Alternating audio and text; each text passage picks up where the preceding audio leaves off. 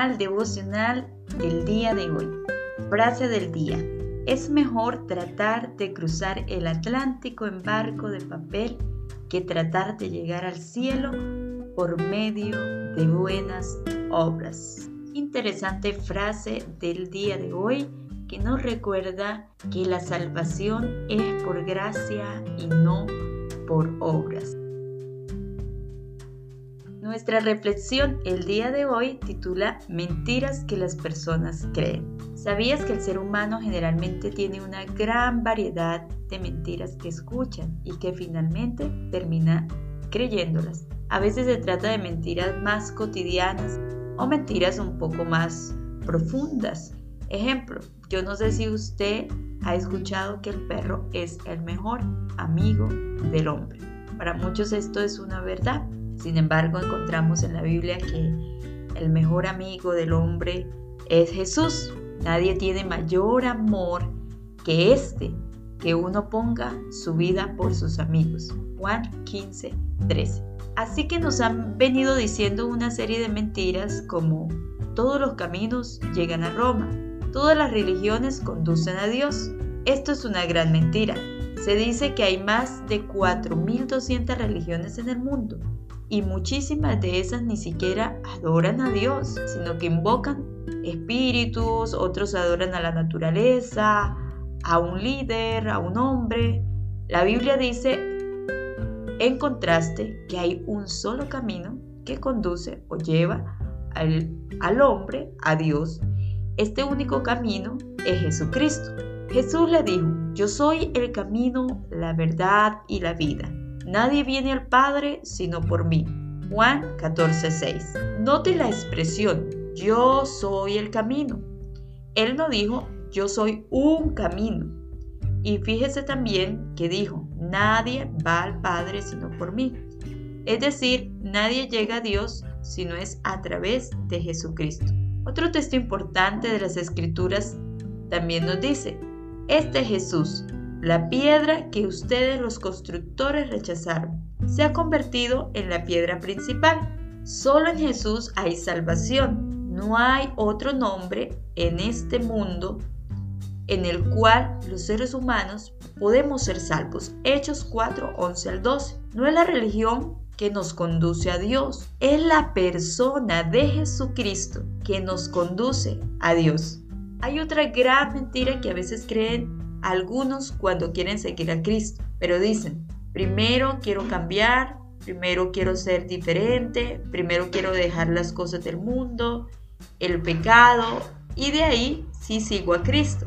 Pero esto es una gran mentira. Tenemos que ir a Dios tal como estamos. Si has leído la parábola del Hijo Pródigo, te darás cuenta que lo único necesitó Él fue la decisión de volver a su Padre. Una decisión acompañada de arrepentimiento y de fe en que el Padre no le iba a rechazar. Él fue sucio, sin afeitarse, oliendo mal, con hambre, flaco, andrajoso.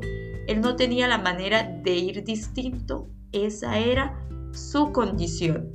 Quiero enseñarte por qué tenemos que ir nosotros a Dios tal como estamos, con todo ese pecado y esas impurezas, aún con ídolos, problemas y luchas. Porque Dios, quien tiene el poder de cambiar y transformar nuestro corazón. Veamos este proceso hermoso que hace el Señor en nuestras vidas cuando venimos a Él. Recuerde amigo que necesitamos una decisión de volver a Él en arrepentimiento y fe.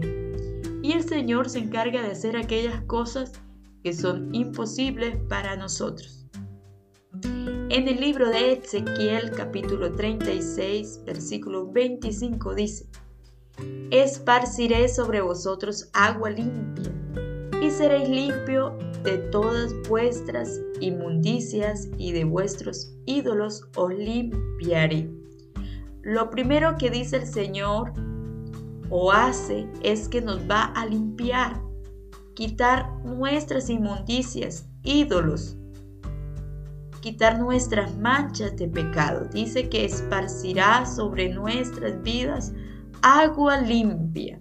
Isaías 1.18 dice, si vuestros pecados fueren como la grana, como la nieve serán emblanquecidos, si fueren rojos como el carmesí, vendrán a ser como blanca lana.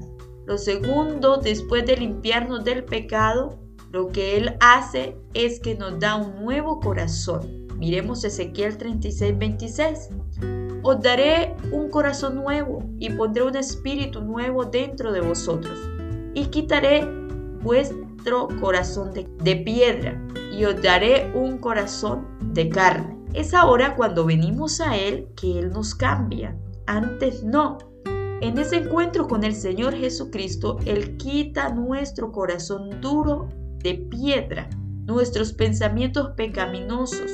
Y no solo eso, nos da un nuevo corazón, lleno de amor por Dios.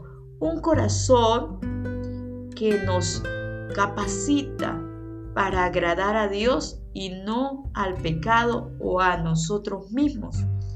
La Biblia sigue diciendo en Ezequiel 36, 27, y pondré dentro de vosotros mi espíritu y haré que andéis en mis estatutos y guardaréis mis preceptos y los pongáis por obra.